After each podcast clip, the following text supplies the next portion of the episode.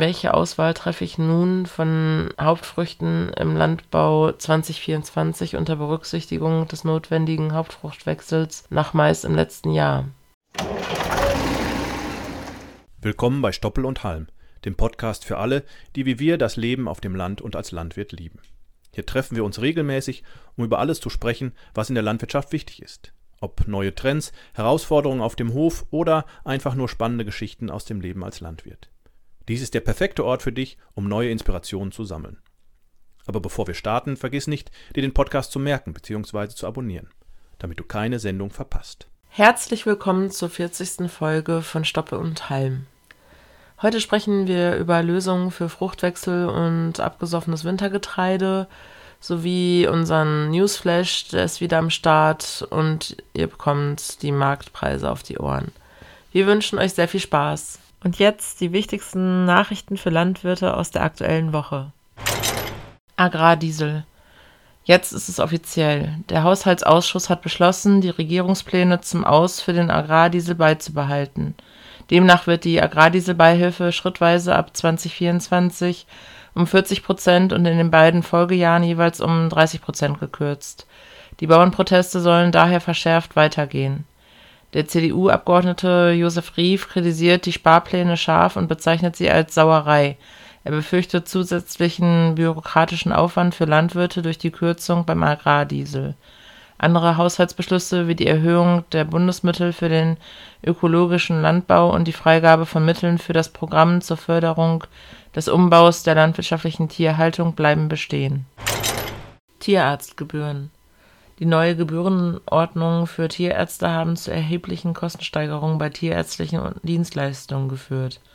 Der Bundestagsausschuss für Ernährung und Landwirtschaft hat am 17. Januar 2024 festgestellt, dass die Tierarztgebühren seit Inkrafttreten des neuen, der neuen Regelung deutlich gestiegen sind und dass Nachbesserungen erforderlich sind.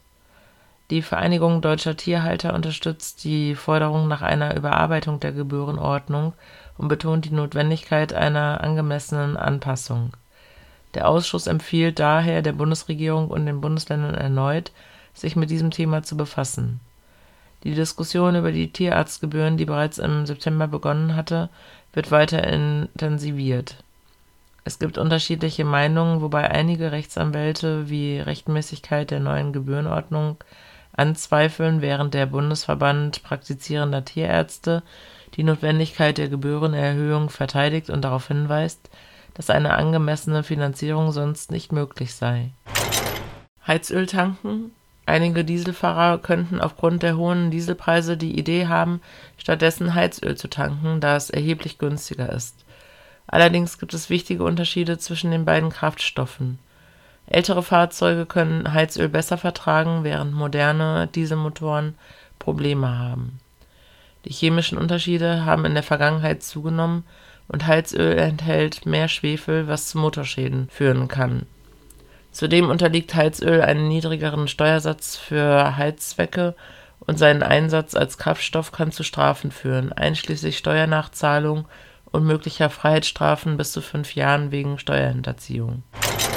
Beantragung Agrardieselrückvergütung 2023 Ab sofort ist für die Beantragung der Agrardieselrückvergütung für das Jahr 2023 ausschließlich ein digitales Verfahren erforderlich der traditionelle Papierantrag wurde abgeschafft. Der Antrag muss bis zum 30. September 2024 beim Hauptzollamt eingereicht werden. Das neue Online-Verfahren besteht aus zwei Schritten. Erstens Beantragung eines speziellen Elster-Zertifikats. Landwirte müssen auf der Internetseite www.elster.de ein Konto erstellen und eine Zertifikatsdatei für Organisationen beantragen. Dieser Prozess dauert etwa zehn Tage. Zweitens Einreichung des Antrags beim Bürgerportal des Zolls. Nach Erhalt des Elster-Zertifikats loggen sich Landwirte beim Bürgerportal des Zolls ein und füllen dort den Agrardieselantrag aus. Es ist wichtig zu beachten, dass für den Agrardieselantrag immer ein neues Zertifikat für Organisationen benötigt wird und bereits vorhandene private Zertifikate für Steuererklärung sind nicht ausreichend. Landwirte sollten genügend Zeit für den gesamten Prozess einplanen und sich an die vorgegebenen Schritte halten, um Verzögerungen zu vermeiden. Investitionen in der Landwirtschaft Die deutschen Landwirte haben 2023 einen dramatischen Rückgang ihrer Investitionen verzeichnet mit einem historischen Tief von 19,4 Prozent weniger Förderkredite im Vergleich zu 2022. Die Landwirtschaftliche Rentenbank verzeichnete am Ende des Jahres nur noch knapp 1,6 Milliarden Euro neue Förderkredite im Vergleich zu 2,0 Milliarden Euro im Vorjahr. Die Ursachen für diesen Rückgang werden auf einen toxischen Dreiklang zurückgeführt: höhere Zinsen, Unsicherheit über politische Rahmenbedingungen und ein Mangel an gesellschaftlicher Wertschätzung für die Landwirtschaft. Die Sprecherin der Rentenbank warnt vor möglichen zukünftigen Investitionsstaus und betont die entscheidende Bedeutung der nächsten zwei bis drei Jahre für die Zukunft der Landwirtschaft. Gleichzeitig sind auch die geförderten Investitionskredite für erneuerbare Energienanlagen um 58 Prozent auf 849 Millionen Euro eingebrochen im Vergleich zu 1,57 Milliarden Euro im Vorjahr. Insgesamt schrumpfte das Neugeschäft der Rentenbank um 13,6 Prozent auf 5,9 Milliarden Euro, verglichen mit 6,9 Milliarden Euro im Vorjahr.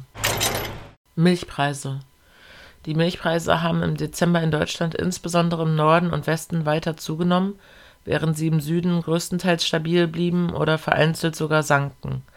Die meisten Molkereien im Norden zahlen nun über 40 Prozent pro Kilogramm Milch, wobei einige bis zu 46 Cent zahlen Allerdings gibt es auch Molkereien, darunter die größte deutsche Molkerei DMK, die nach wie vor unter 40 Cent zahlen. Dies deckt nicht die Produktionskosten der Milchbauern, die im Oktober 2023 bei 47,92 Cent pro Kilogramm lagen. Im Süden zahlen die Molkereien weiterhin höhere Preise, jedoch gab es im Dezember kaum Veränderungen. Der Rohstoffwert der Milch stieg im Dezember nur leicht an und die Börsenmilchwerte deuten darauf hin, dass weitere deutliche Preiserhöhungen in den nächsten Monaten nicht zu erwarten sind. Die Spottmilchpreise liegen unter den durchschnittlichen Auszahlungspreisen der Molkereien, aber eine geringere Anlieferungsmenge könnte die Milchpreise schneller steigen lassen als derzeit angezeigt. Anhaltende Bauernproteste Joachim Ruckwieg, Präsident des Deutschen Bauernverbandes, droht mit anhaltenden Bauerndemonstrationen ab dem 22. Januar 2024, falls es keine Fortschritte beim Thema Agrardiesel gibt. Er äußerte Unzufriedenheit über die bisherigen Zugeständnisse der Bundesregierung und bezeichnete sie als Belastungsvorschlag.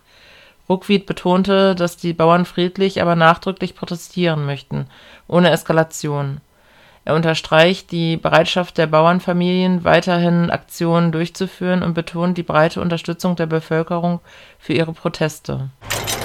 Sieben-Punkte-Plan für Landwirtschaft Die Grünen im Bundestag präsentieren einen konkreten Sieben-Punkte-Plan zur Agrarpolitik parallel zur Wir haben es satt Demonstration. Das Strategiepapier, verfasst von Julia Verlinden und Renate Künast, betont die Notwendigkeit, den Strukturwandel in der Landwirtschaft zu stoppen. Die vorgeschlagenen Maßnahmen beinhalten verbindliche Verträge in der Milchlieferkette, eine Tierhaltungskennzeichnung, Umstellung der Gemeinschaftsverpflegung auf regionale Produkte, Förderung des Ökolandbaus, Einschränkung von Share Deals im Bodenmarkt, Abbau von Bürokratie durch Praxischecks und die Förderung von steuerfreiem Pflanzenölkraftstoff sowie E-Antrieben für Landmaschinen der Plan setzt sich deutlich von den gemeinsamen Vorschlägen der Ampelkoalition ab und fordert eine nachhaltigere Ausrichtung der Agrarpolitik. Tierwohlabgabe Die Bundesregierung erwägt die Einführung einer Tierwohlabgabe im Rahmen des Umbaus der Tierhaltung. Agrarminister Özdemir schlägt einen Tierwohlcent vor, den Bauern möglicherweise selbst finanzieren müssten. Dies kommt als Reaktion auf den umstrittenen Vorschlag, die Agrardieselrückerstattung und Kfz-Steuerbefreiung abzuschaffen, was zu Protesten der Bauern führte. Die Regierung ist von der Kfz-Steuerbefreiung abgerückt, aber bei der Agrardieselrückerstattung bleibt die Unsicherheit. Der Milchindustrieverband MIV warnt vor einer Tierwohlabgabe, da dies zu finanziellen Belastungen für Molkereien führen würde. Der MIV argumentiert, dass eine solche Abgabe von den Milcherzeugern selbst getragen werden müsste, was die Bauern weiter belasten würde Zudem könnte die Einführung einer solchen Abgabe die Wettbewerbsfähigkeit deutscher Milchprodukte im Ausland gefährden, da ausländische Produkte nicht betroffen wären. Der Verband lehnt daher die Pläne zur Einführung einer Tierwohlabgabe bei Milch ab. Ukraines Getreideexporte Die Getreideexporte der Ukraine haben laut Bundeslandwirtschaftsminister Cem Özdemir nach dem russischen Angriffskrieg das Vorkriegsniveau erreicht. Özdemir bezeichnet dies als immensen Erfolg trotz der Kriegsbedingungen, Minenfelder und Diebstähle durch Russen. Er lobte die Bemühungen Deutschlands und der EU, den Getreideexport zu unterstützen. Özdemir betonte die Bedeutung, die Produkte dorthin zu bringen, wo sie benötigt werden, insbesondere in Länder des globalen Südens. Die EU-Kommission soll die Situation überwachen, während Gespräche über zollfreie Getreideimporte in die EU laufen. Über 60 Agrarminister verpflichteten sich auf der Berliner Agrarministerkonferenz zur Fortsetzung des Kampfes gegen den Hunger und betonten die Notwendigkeit eines nachhaltigen Produktivitätswachstums in, den, in der Landwirtschaft.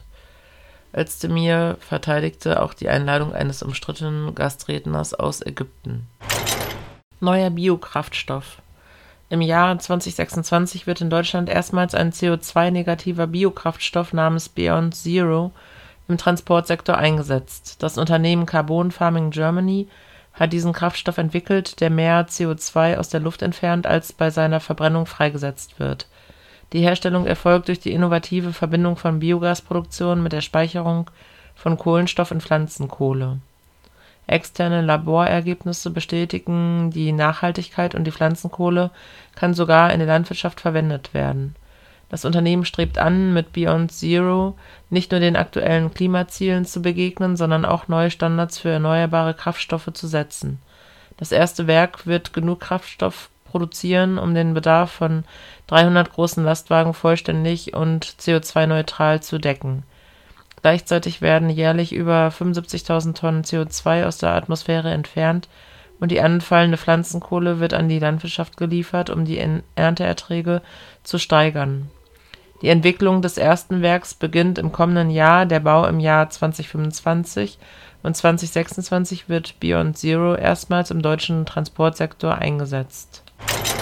Heute sprechen wir über Lösungen für den Fruchtwechsel und abgesoffenes Wintergetreide. Jährlicher Fruchtwechsel und die abgesoffenen Winterweizenbestände stellen viele Betriebe vor ein Problem. Was kommt auf mich zu und wie soll es weitergehen? Wir umreißen das Problem und zeigen Alternativen auf. Auch um einen drohenden Futtermangel, wie es ihn im letzten Jahr gab, zu vermeiden. Die neueste Wetterstatistik verdeutlicht, dass Teile Deutschlands mit einer außergewöhnlichen Menge an Regen konfrontiert waren. Die Daten des deutschen Wetterdienstes zeigen zudem, dass der vergangene Monat deutschlandweit der regenreichste seit 2002 war im Dezember 2023 betrug der durchschnittliche Niederschlag in Deutschland 114 Liter pro Quadratmeter. Das vierjährige Mittel liegt bei 70 Litern pro Quadratmeter. Damit gab es im Dezember vergleichsweise deutlich mehr Niederschlag. Die anhaltenden Regenfälle stellen für die Landwirte ein ernstzunehmendes Problem dar Zuerst war die Aussaat von Winterweizen schwierig bis unmöglich, nun ist das, was auf den Feldern bereits aufgegangen war, abgesoffen. Der Getreiderat rechnet für die EU mit einer Verkleinerung des Weizenareals um 2,3 Prozent auf das Vierteljahrestief von 23,3 Millionen Hektar. In der EU habe anhaltender Regen die Aussaat von Winterweizen stark beeinträchtigt. Deshalb hätten die Landwirte unter anderem in Frankreich und Deutschland, ihre Anbaupläne nicht vollständig umgesetzt. Dagegen sei es in Teilen von Spanien und Italien zu trocken für die Feldbestellung gewesen. Auf was müssen Sie sich nun einstellen? Was gibt es für Alternativen? Zuerst nochmal ein kleiner Einschub mit dem Fruchtwechsel. Also was kommt auf mich zu bezüglich des jährlichen Fruchtwechsels? Nach den Vorgaben der GAP-Reform müssen Landwirte mit 10 Hektar oder mehr Anbaufläche ab 2024 jedes Jahr einen Fruchtwechsel durchführen. Daher ist es in der Regel nicht mehr erlaubt, zwei Jahre hintereinander dieselbe Hauptfrucht auf derselben Ackerfläche anzubauen. Von der Fruchtfolgepflicht ausgenommen sind Biobetriebe und Betriebe mit einem hohen Anteil an Weide- und Dauergrünland und bis zu 50 Hektar verbleibende Ackerfläche Das bedeutet im Einzelnen, jedes Jahr müssen im Vergleich zum Vorjahr mindestens 33 Prozent der Anbaufläche des Betriebes in Rotation sein. Auf dem anderen Drittel mindestens 33 Prozent der Ackerfläche muss entweder eine andere Kultur angebaut werden oder es kann die Hauptfrucht des Vorjahres nachgepflanzt werden, denn wenn dazwischen eine Untersaat oder Zwischenfrucht gepflanzt wird. Das bedeutet, dass bis zu 34 Prozent der Ackerfläche eines Betriebes mit der gleichen Hauptfrucht wie im Vorjahr bepflanzt werden können, ohne dass Zwischenfrüchte oder Untersaaten erforderlich sind. Spätestens im dritten Jahr muss jedes Feld mit einer anderen Hauptfrucht bepflanzt sein welche Auswahl treffe ich nun von Hauptfrüchten im Landbau 2024 unter Berücksichtigung des notwendigen Hauptfruchtwechsels nach Mais im letzten Jahr? Und was mache ich, wenn der Wintergetreideanbau als Hauptfrucht für 2024 nicht funktioniert und abgesoffen ist? Als Drusch- oder Körnerfruchtbetrieb kommen für die Frühjahresaussaat 2024 erstrangig die Sommergetreidearten Hafer, Roggen, Weizen und Gerste in Frage. Deren Ertragsleistung und Wirtschaftlichkeit ist allerdings nicht sonderlich überragend. Körnerhilse als neue und vielseitige Alternative. Als relativ neue Frucht kann auch die Körnerhirse sehr interessant sein. Die Vorteile sind die vielseitige Verwendungsfähigkeit. Hirsekorn kann in der Tierfütterung äh, ähnlich wie Weizen eingesetzt werden. Futterversuche haben gezeigt, dass bei Schweinemast und Geflügel die Ergebnisse der hirsehaltigen Futtermischungen gegenüber denen mit Weizen stets gleich auf oder sogar etwas besser in Tageszunahmen und Futterverwertung abgeschnitten haben. Auch in der Lebensmittelindustrie wird die Körnerhirse an Bedeutung zunehmen. Vor allem in der Backindustrie wird zur Herstellung von glutenfreien Backwaren häufig die Verwendung von Hirse immer interessanter. Die Vorteile der Körnerhirse sind, der Anbau ist recht kostengünstig und einfach zu handhaben. Die Körnererträge liegen mit 7 bis 8 Tonnen pro Hektar zwischen denen vom Winter und Sommergetreide. Fruchtfolgewechsel kann eingehalten werden. Der Vorfruchtwert ist hinsichtlich der Bodengare sehr gut. Auch auf schwachen und sommertrockenen Standorten kann Hirse sehr gut angebaut werden. Körnerhirse kann auch als stärkehaltige Ganzpflanzensilage verwendet werden.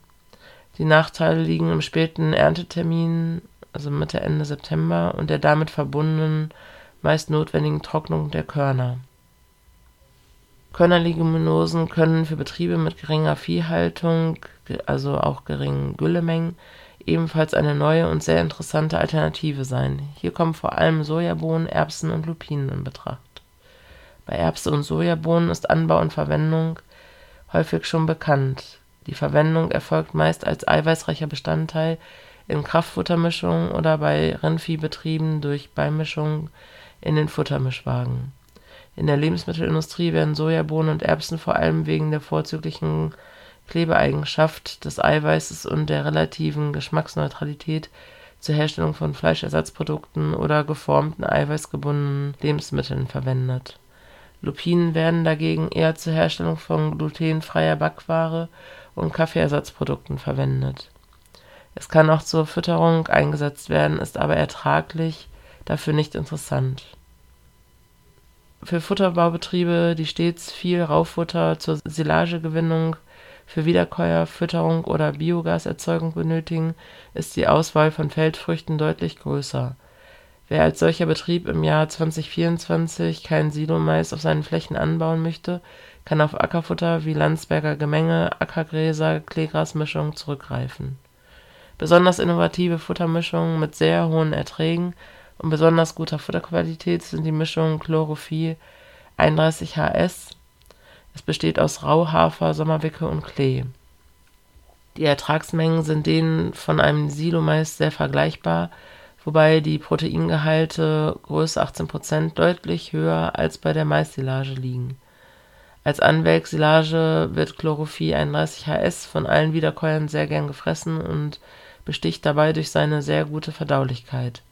Als Hauptfrucht erfolgt die Aussaat bereits ab Mitte März, die Ernte kann Ende Juni, Anfang Juli erfolgen. Bei schonender Erntebearbeitung ist oft ein guter zweiter Ernteschnitt im September möglich.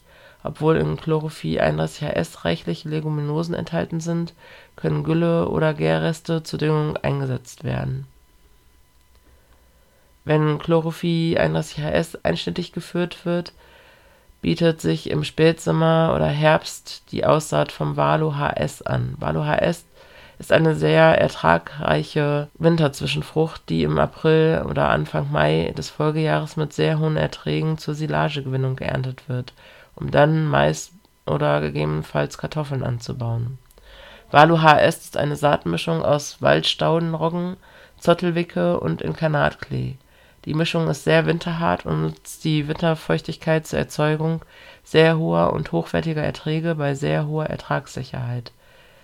Auch Grönland hat durch die lang anhaltende extreme Nässe gelitten. Viele Grönland und Ackergrasbestände konnten vor der sehr ausgiebigen Regenperiode nicht mehr geerntet werden. Diese Bestände mit zu langem Aufwuchs leiden nun unter Staunässe und Fäulnis nach dem Winter werden vor allem mehrjährige Bestände und Dauergrünlandbestände nicht mehr die notwendige Narbendichte aufweisen, um Unkräuter in ausreichendem Maße zu unterdrücken bzw. noch hohe Erträge leisten zu können. Hier kann und muss durch Nachsaaten und Neuansaaten der Ertrag gesichert werden.